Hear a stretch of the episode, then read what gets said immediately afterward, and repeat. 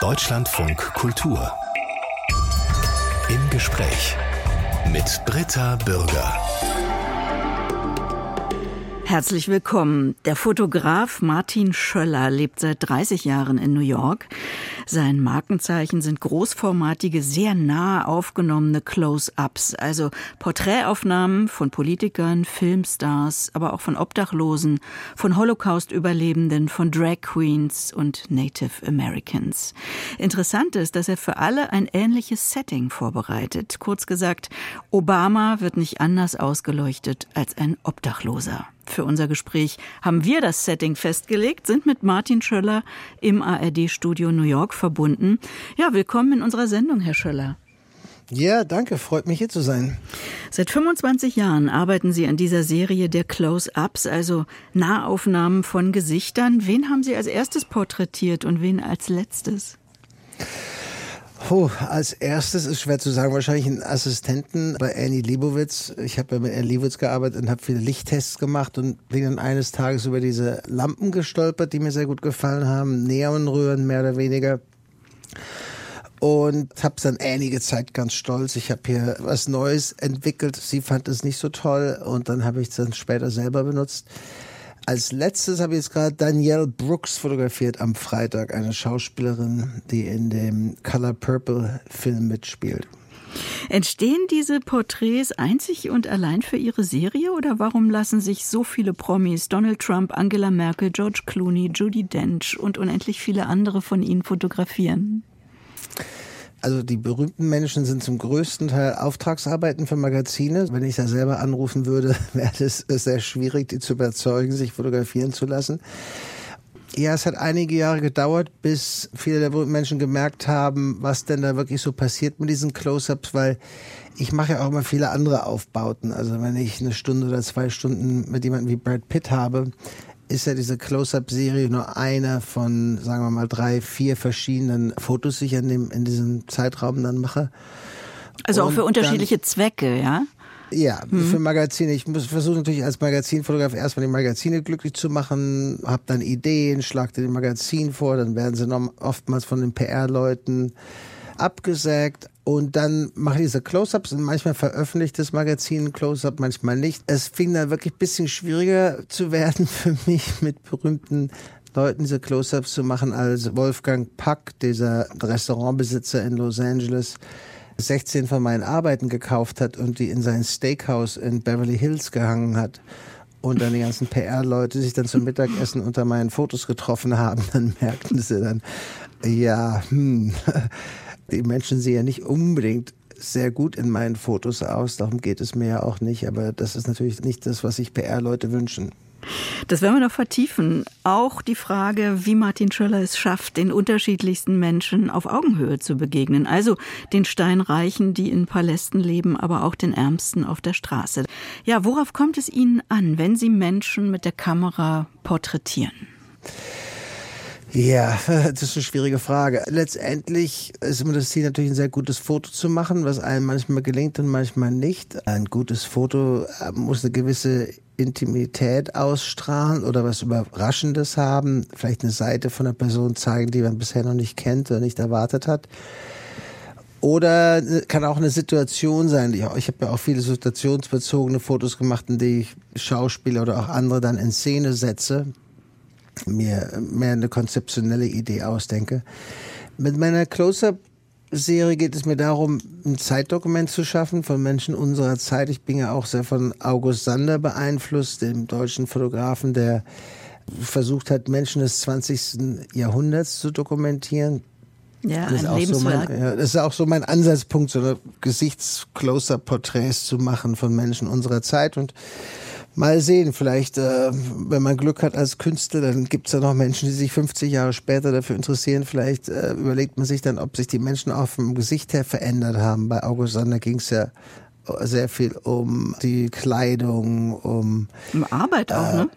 Um ja, viele Arbeiter, mhm. viele Berufsstände. Der hat ja auch damals äh, sich Zeit genommen, äh, Obdachlose zu fotografieren und Menschen, denen es nicht so gut ging, als Fotografie noch sehr kostbar war und teuer war und sich nur eigentlich nur die Reichen leisten konnten, fotografiert zu werden.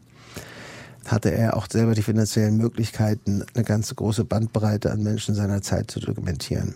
Ich bleibe noch einen Moment bei Ihrer Art, die Prominenten zu fotografieren. Auf die anderen kommen wir später noch. Die haben ja wahrscheinlich sehr genaue Vorstellungen davon, wie sie in einem Fotoporträt rüberkommen wollen. Aber Sie haben eben auch Ihre eigenen Vorstellungen. Stoßen da nicht häufig zwei Welten aufeinander? Wie gehen Sie damit um? Ja, Fotograf zu sein ist nicht für äh, Leute mit leichtem Gemüt. Man muss mit sehr viel Enttäuschung umgehen. Ich habe oftmals Ideen, die ich selber ganz toll finde und ich weiß, das würde wunderbar funktionieren und die PR-Leute finden das überhaupt nicht äh, angebracht.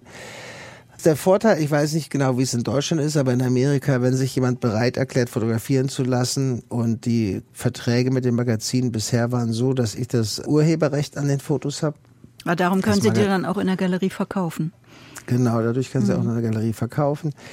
Die Magazine haben das Recht, die als erste zu veröffentlichen, aber ich kann den oftmals dann auch nach dem Ablauf einer gewissen Zeit an andere Magazine weiterverkaufen. Insofern habe ich, sagen wir mal, Angela Merkel, wahrscheinlich eines meiner lukrativsten Bilder jemals, weil sich Frau Merkel fast nie hat fotografieren lassen, haben dann alle Magazine der Welt auf meine Fotos zurückgreifen müssen was natürlich von irgendwo muss man ja leben, was natürlich der optimale Fall ist. Und dadurch ähm, kann ich letztendlich mit den Fotos machen, was ich will. Es gibt dann Ausnahmen mehr und mehr, dass PR-Leute vorher ich äh, Verträge unterschreiben muss, wo das dann nicht der Fall ist. Zum Beispiel bei Julia Roberts war das der Fall und ähm, ich habe es dann trotzdem fotografiert hatte dann für mein Buch ein Closer-Porträt ausgesucht und habe es ihr geschickt, also ihre Repräsentantin geschickt und gesagt, ja, es würde mich sehr freuen, ich würde es gerne in mein nächstes Buch mit aufnehmen, dieses Bild.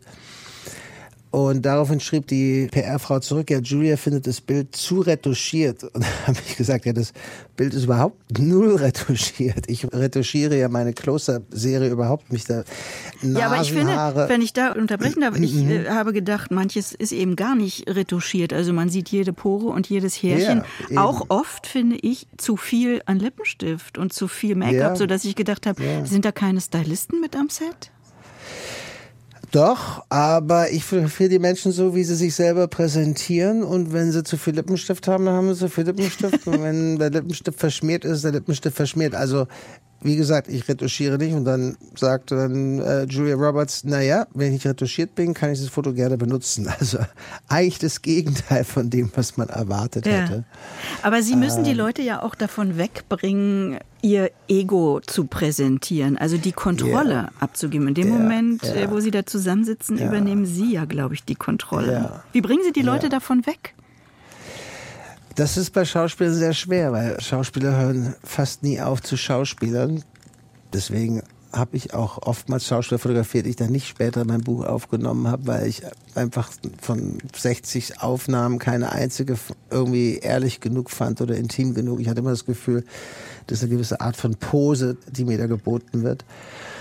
Bei anderen Leuten ist es viel einfacher. Zum Beispiel Athleten sind am einfachsten. Die schauen wahrscheinlich fast gar nicht in den Spiegel, so wie ich, und haben wenig Vorstellung davon, wie sie aussehen oder aussehen wollen. Es geht ja da um, um Leistung, um körperliche Leistung mhm. und nicht so sehr ums Aussehen. Politiker sind irgendwo zwischendrin, die fangen erst an, sich so groß in Pose zu setzen und dann muss man eine Zeit lang warten und dann werden geht sie. die Luft raus. Dann geht irgendwie die Luft raus muss man halt mal 30, 40 Bilder machen und irgendwann hören sie dann auf zu lächeln, weil sie keine Energie mehr haben zum Lächeln und dann wird es auch was. Das ist ihr Moment dann. Ähm, ja, genau. Es gibt auch Fotografen, habe ich gehört, ich habe vergessen, welcher das war, aber der hat immer erstmal drei, vier Rollen Film einfach mit einer leeren Kamera fotografiert, ohne überhaupt Film einzulegen. Ja, Film äh, ist teuer. Sie machen das ja auch nicht digital, ne, sondern mit einer großen alten Plattenkamera. Ist ja auch nee, sehr teuer. Ja, nicht mit einer Plattenkamera. Ich habe mit einer Plattenkamera mal angefangen, aber diese Close-Up-Serie, so wie sie jetzt auf 25 Jahren ist, ist mit Mittelformat aufgenommen, mit einer Mamiya 6x7 Kamera, falls hier Fotografen zuhören. Also ist Mittelformat, nicht mhm. Großformat. Sie haben schon diese konzeptionellen Ideen angesprochen. Da haben Sie ja anscheinend auch Talent, Leute zu überreden, sich auf ganz verrückte Sachen einzulassen. Jedenfalls gibt es eine mhm. Menge solcher spielerischer Inszenierungen. Quentin Tarantino in einer Zwangsjacke aus weißen Tauben. Bill Clinton spielt Golf mitten im Oval Office. Lars Eidinger, der Schauspieler, legt sich nackt hin mit einer riesigen Schlange auf seinem Körper. Lauter solche Sachen. Donald Trump haben sie mit einem lebendigen Adler besucht, dem Wappentier der USA. Warum machen Sie das? Ja, das macht Spaß. Eine riesen, ist eine riesen Herausforderung und ähm, diese Ideen zu haben, die Sinn machen für jede Person, das ist immer das Schwierigste. Und äh, nicht das Schwierigste, sehr schwierig. Und dann das noch Schwierigere ist, die Leute davon zu überreden, dass es eine gute Idee ist. Und es ist mittlerweile mehr oder weniger fast unmöglich geworden, weil die Magazine haben ja an Wertigkeit verloren für die Stars unserer Zeit. Die verkaufen sich ja heutzutage selber im Internet, irgendwie auf Instagram oder Facebook oder wo auch immer, die brauchen die Magazine für ihren Ruhm ja gar nicht mehr. Ich meine, viele hm. haben ja 100 Millionen Followers. Warum muss man sich jetzt für ein Magazin, das 20, 30, 50.000 Leute kaufen, fotografieren lassen? Das macht ja überhaupt keinen Sinn. Mhm. Und dann irgendwelche Kontrolle abgeben. Und dadurch sind auch diese PR-Leute so viel mächtiger geworden, dass es wirklich sehr schwer ist, irgendwelche konzeptionellen Ideen heutzutage anzubringen. Und dann kommt noch hinzu, dass die Magazine alle pleite sind und äh, auch gar nicht mehr das Geld haben, solche Ideen umzusetzen.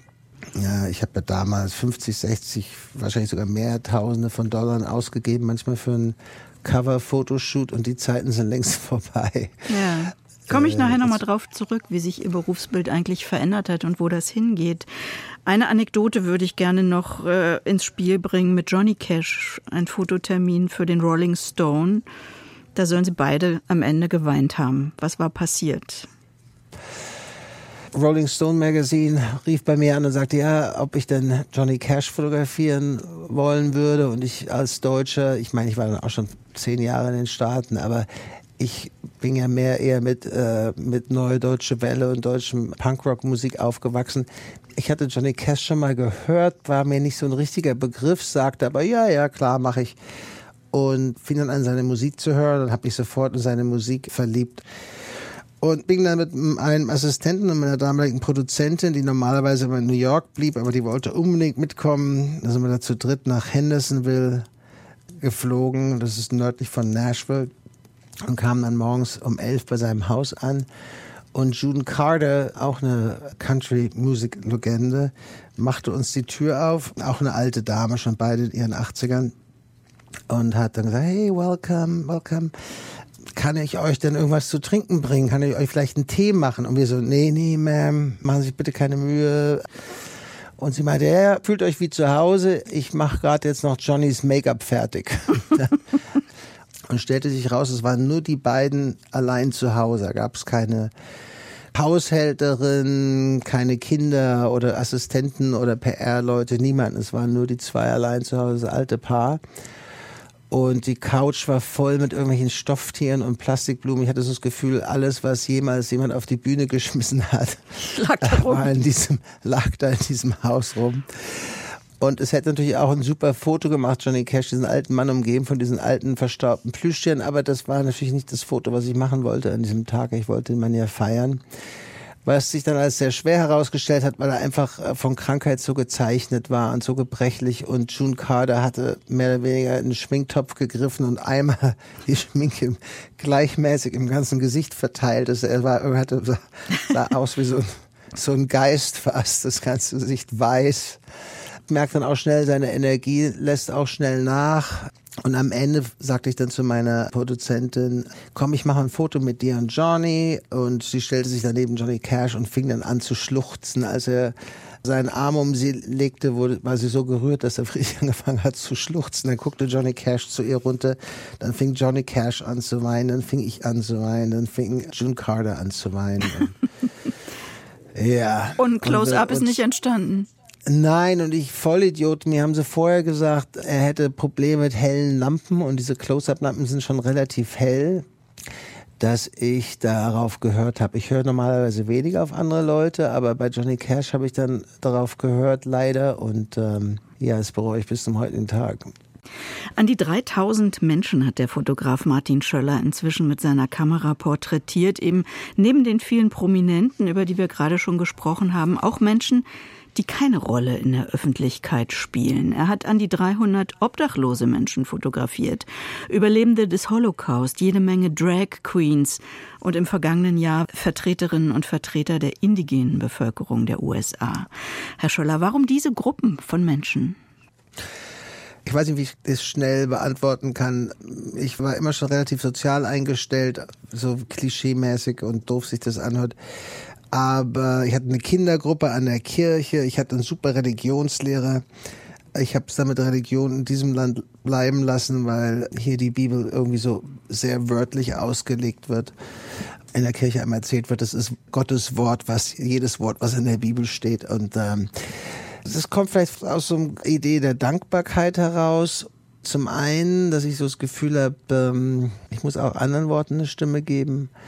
Ich finde es sehr spannend, Menschen zu treffen, die nicht so ein Leben haben wie ich oder ein ähnliches Leben haben wie ich und war schon immer sehr neugierig und äh, Obdachlose fing damit an in Los Angeles. Der Vater von einer Freundin von mir, der hat so eine Food Coalition, und verteilt Essen seit 40 Jahren und Obdachlose und ich habe gedacht, dem helfe ich mal, mach mal ein paar Fotos für sein Instagram. Da hatte gar kein Instagram für seine Food Coalition und habe dann durch ihn seine Kunden kennengelernt. Er nennt die alle Kunden, die bei ihm jeden Tag um 6 Uhr Essen abholen in seinem Foodtruck. Und durch das Vertrauen, was sie ihm gegenüber haben, was sie Ted gegenüber haben, das hat sich natürlich dann auch auf mich ausgebreitet. Plötzlich erzählten mir dann alle ihre Lebensgeschichten. Und der eine erzählte mir, dass er gerade aus dem Gefängnis kam und von Drogenabhängigkeit und sexueller Misshandlung. Und das ist natürlich diesen Zugang zu haben zu solchen Menschen, fand ich sehr, sehr spannend, dass ich das über Jahre hinweg gemacht habe. Das ist eine ganz andere Art äh, zu arbeiten als mit den Prominenten. Ich habe neulich gerade eine Reportage gelesen, in der ein Obdachloser beschrieben hat, wie kränkend das sei, dass alle immer weggucken würden, die an ihm vorbeigehen. Jetzt kommen Sie mhm. mit der mhm. Kamera und wollen genau hingucken. Haben die sich nicht darüber mhm. gewundert? Ja, das fing damit an, dass ich ein paar von seinen Kunden und Kundinnen fotografiert habe. Dann sprach dieses auf der Straße raus. Dann habe ich selber Instagram angefangen und habe die dann interviewt und habe dann diese Interviews zusammengeschnitten. Ganz Kurzfassung für Instagram kann nur 2200 Buchstaben haben oder Zeichen haben. Und dann fanden die anderen Obdachlosen es auch so klasse, dass jedes Mal, wenn ich dann noch in Los Angeles war, ich lebe ja in New York, er hat, ich, hat sich dann auf der Straße rumgesprochen, Martin ist wieder in der Stadt, ich habe ein paar E-Mails, Texte geschrieben und da standen die Leute wirklich Schlange an dieser Straßenecke und warteten dann schon immer auf mich, dass ich komme. Hm. Und meinten das so ein bisschen wie so eine Therapie-Session. Manche wollten fast gar nicht reden, haben dann vielleicht zehn Minuten mit mir verbracht und andere saßen dann zwei Stunden, was dann auch wieder schwierig war, weil dann gab es da 30 Leute zum Teil, die gewartet haben. Und zum Glück habe ich das in Los Angeles gemacht und nicht in New York, weil ich natürlich dann viele, wenn mich jemand nach einer Telefonnummer fragt, gebe ich denen natürlich meine Telefonnummer. Das heißt, ich habe dann auch jahrelang immer irgendwelche Textmessages bekommen. Der eine braucht Geld und der andere braucht damit Hilfe und so. Und das war natürlich dann auch vorteilhaft, dass ich mit dieser Food Coalition Verbindung war, die dann zum Teil dann auch Leute haben, die dann einspringen können, helfen können, wenn's, wenn jemand Hilfe hm. braucht. Ich habe gedacht, im Grunde möchten ja alle Menschen, die sie fotografieren, gesehen werden. Also auch die Drag Queens, Transpersonen, Bodybuilderinnen und auch diese Menschen, die in den USA zu Unrecht in der Todeszelle saßen. Sie haben damit die Kampagne Witness to Innocence unterstützt, übersetzt Zeuge der Unschuld. Solche Menschen können Sie vermutlich nicht einfach treffen und sofort fotografieren. Also das wird ja jetzt schon klar. Sie sagen, Sie reden ganz viel mit denen. Aber mit welcher Haltung tun Sie das? Journalistisch, als Reporter, als Aktivist? Ja, alles, würde ich sagen. Als Journalist, es hat zwei Jahre lang gedauert, bis ich das Vertrauen von Witness to Innocence, diese Organisation hatte. 50 E-Mails später, ich bin zur Veranstaltung gegangen von denen, um das Vertrauen zu gewinnen, um diese Exonerees treffen zu dürfen und interviewen diese was? zu diese, dürfen. Exonerees sagt man. Die äh, ehemaligen Häftlinge, oder? Genau, die ehemaligen Häftlinge. Mhm. Also es ist eine Organisation, die ist gegründet von Sister Helen Prejean. Das ist die Autorin von dem Buch Dead Man Walking, was auch verfilmt mhm. wurde. Mhm. Und sie hat diese Organisation gegründet zusammen mit Ray Crone, einem Mann, der zum Tode verurteilt war und dann zehn Jahre später freigelassen wurde, als sie den echten Mörder gefunden haben. Und das Ziel dieser Organisation ist, die Todesstrafe in den Vereinigten Staaten abzuschaffen.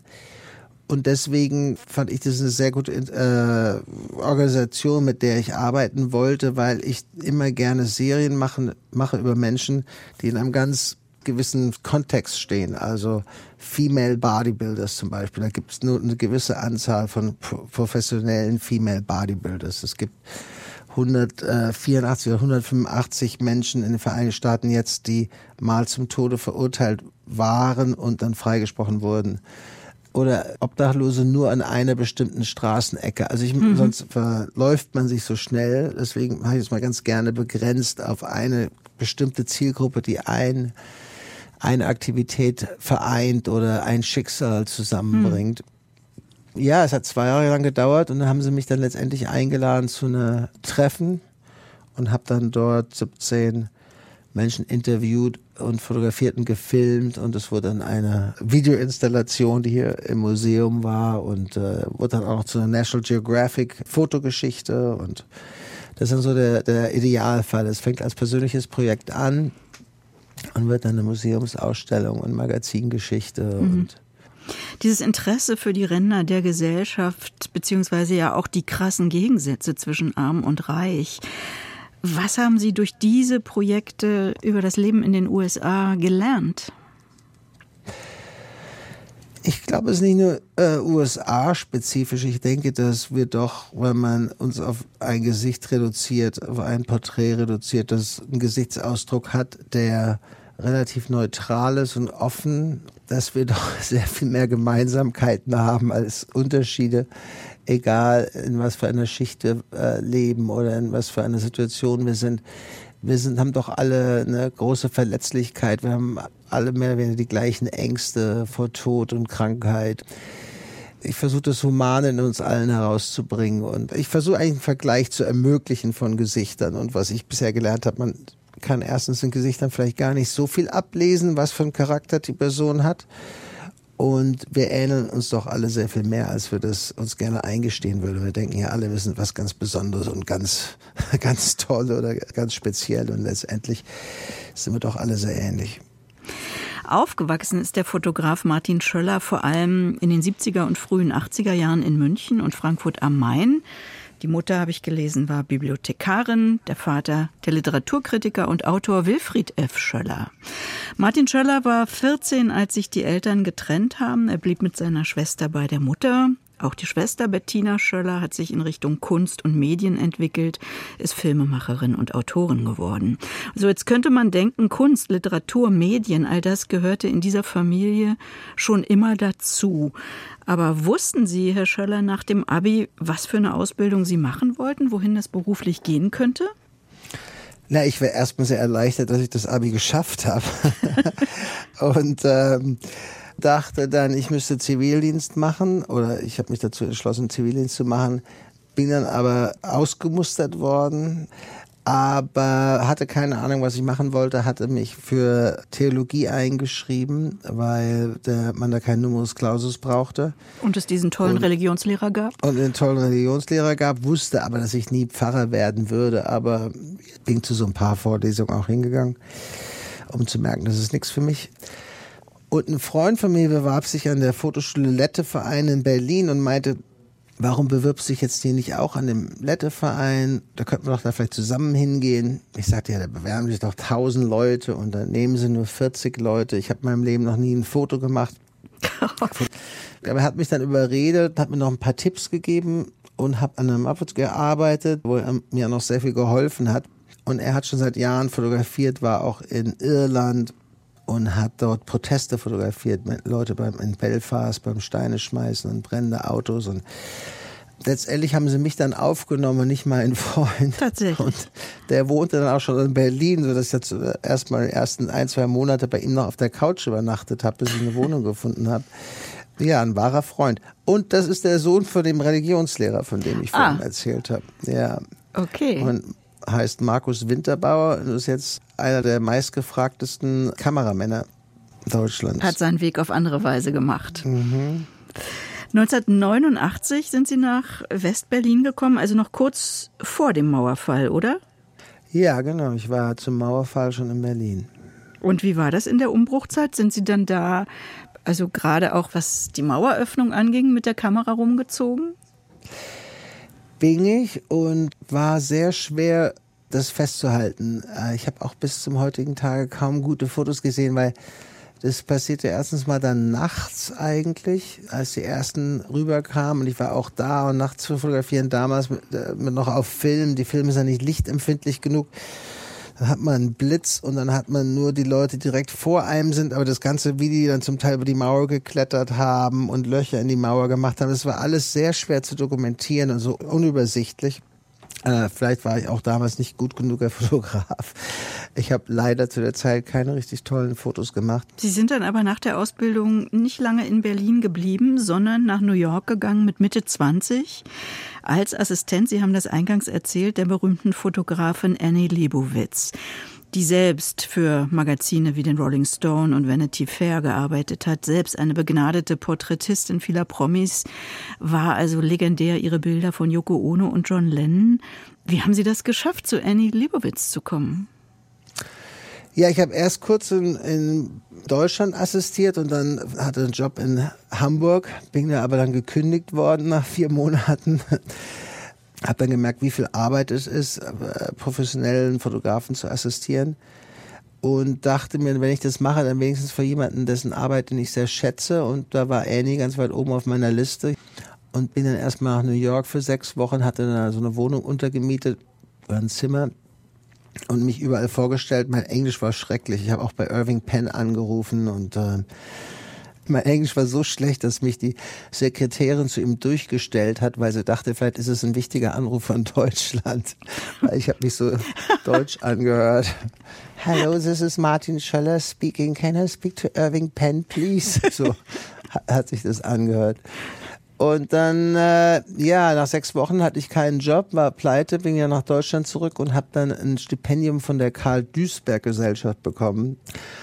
Das hat mir ein bisschen geholfen, dann wieder nach New York und dann, ja, es hat also viele Monate gedauert und dann endlich hat dann die äh, Sekretärin von Annie angerufen, die Studiomanagerin angerufen und gesagt, ja, Annie hat gerade jemanden gefeuert, du gehst mir schon seit Monaten auf den Geist, jetzt komm mal vorbei und stell dich vor. Und dann habe ich drei Tage lang Probe gearbeitet und es war eine sehr hierarchische Ordnung bei Annie. Da gab es einen ersten Assistenten, einen zweiten Assistenten, einen dritten Assistenten. Und ich habe eigentlich nur mit dem ersten Assistenten geredet und der merkte, dass meine sehr fachliche und technische Ausbildung mir doch die Fähigkeiten gibt, ihm gute Rückendeckung zu geben. Und viele amerikanischen Fotoschulen sind sehr künstlerisch ausgelegt und nicht sonderlich technisch. Und er hat gemerkt, ja, dann hat er sich vielleicht auch gedacht, der, der kann gar nicht so richtig Englisch, dann wird er mir auch nicht so schnell zur Konkurrenz. Und dann musste ich dann zum Gespräch mit Annie, mein Englisch war nach wie vor katastrophal. Und Annie sagt nur, Martin, uh, do you want to work here? Und ich so, yes. Wie wäre es mit 80 Dollar am Tag? Ich so, great. Okay, dann fangen wir am Montag an. Thank you. Das war mein Vorstellungsgespräch bei Annie Leibovitz. Und dann sind Sie aber eine ganze Weile bei ihr geblieben. Und dann bin ich ja drei Jahre lang geblieben, ja. Hat sie Sie denn Nach drei Monaten hat sie dann gemerkt, dass mein Englisch katastrophal ist. Sagte, der kann ja noch nicht mal Englisch sprechen. Ja, aber hat, hat sie Sie gefördert? Also hat sie Ihnen geholfen, in die Welt der amerikanischen Magazine reinzukommen? Nein, die, man muss ja vorstellen, sie macht das jetzt seit, ich weiß auch nicht, 40 Jahren, 50 Jahren und äh, es gibt ja mittlerweile hunderte von Leuten, die mit ihr gearbeitet haben. Da setzt sie sich jetzt nicht für jeden Einzelnen irgendwie hin und empfiehlt, Redakteuren, Fotografen oder Praktikanten. Nee. Okay. Äh, ich habe von ihr sehr, sehr viel gelernt, einfach mit ihr zu arbeiten. Sie war eine sehr, sehr strenge Chefin. Es war oftmals ganz dramatisch, mit ihr zu arbeiten, sagen wir mal so. Es gab schon so ein paar Fuck You Martins. Und da lernt man schnell. wenn man angeschrien wird, dann ist man doch hoch konzentriert. Also New York City, Mitte der 90er Jahre. Der Fotograf Martin Schöller wollte lieber bleiben als zurück nach Deutschland. Wie haben Sie das geschafft, sich da als Fotograf selbstständig zu machen? Wie sind Sie an Aufträge gekommen? Ich habe bei Annie aufgehört und war, äh, hatte 15.000 Dollar angespart und dachte, ich bin reich. Dem war nicht der Fall. Ich war dann ziemlich schnell wieder pleite, wollte aber nicht mehr assistieren. Ich habe mehr oder weniger einfach alles gemacht, was es so gibt und nebenbei immer an meiner Mappe gearbeitet und bin dann mit meinen, ich war zeitweilig so pleite, dass ich mit meinen Rollerblades durch New York gefahren bin, um mein Portfolio abzugeben, weil ich das U-Bahn-Geld sparen wollte. Also ich war ständig unterwegs, hatte irgendwie sechs, sieben verschiedene Portfolios, habe die immer wieder erneuert, alle möglichen Freunde von mir fotografiert in diesem Close-up-Stil. Und ich glaube, viele Redakteure fanden diese Close-ups auch irgendwie ganz spannend und ganz interessant, aber haben mir trotzdem keine Jobs gegeben, bis dann eine Redakteurin bei Time Out mir Vanessa Redgrave ermöglicht hat. Und dann habe ich dann zehn Minuten mit Vanessa Redgrave gehabt. Und dann haben sie dieses Close-up ganzzeitig veröffentlicht und Vanessa Redgrave hatte so ein kleines Lächeln, war ja damals auch schon nicht mehr so jung und sah aber super aus auf meinem Foto und dann war das wie so eine Lawine. Plötzlich haben dann die ganzen anderen Redakteure gemerkt, ach, der kann ja auch berühmte Menschen in diesem Stil fotografieren.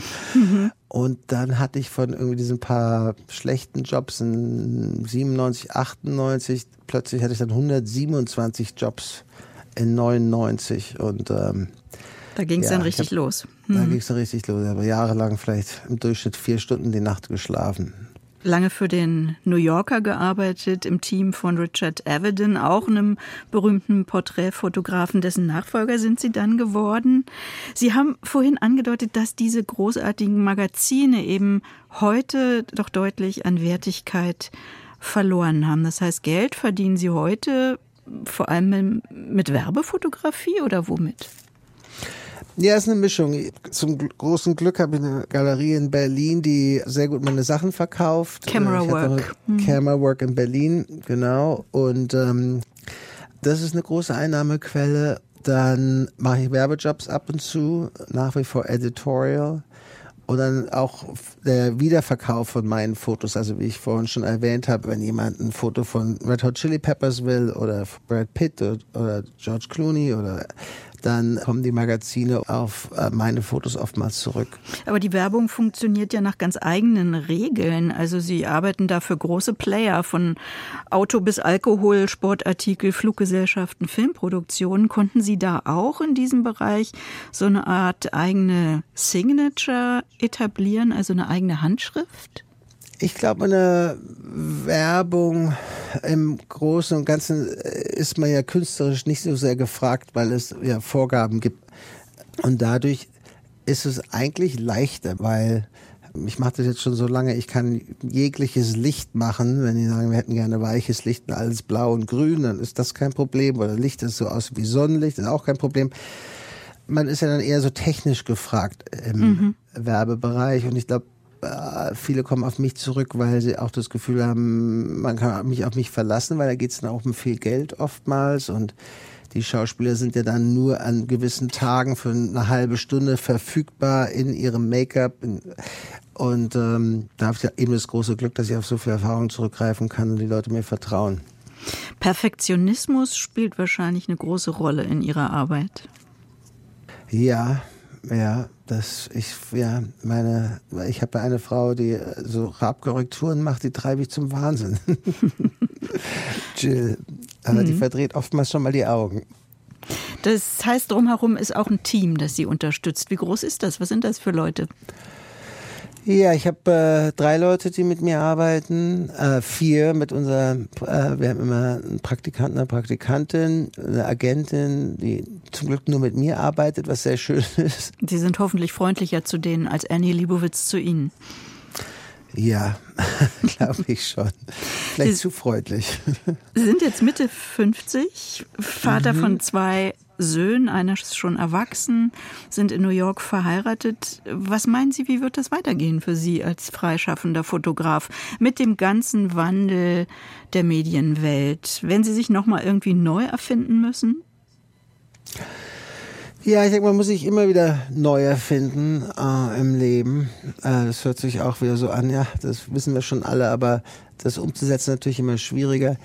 Ich sehe mich jetzt mehr als äh, Geschichtenerzähler, äh, als Dokumentarist, als als Fotograf.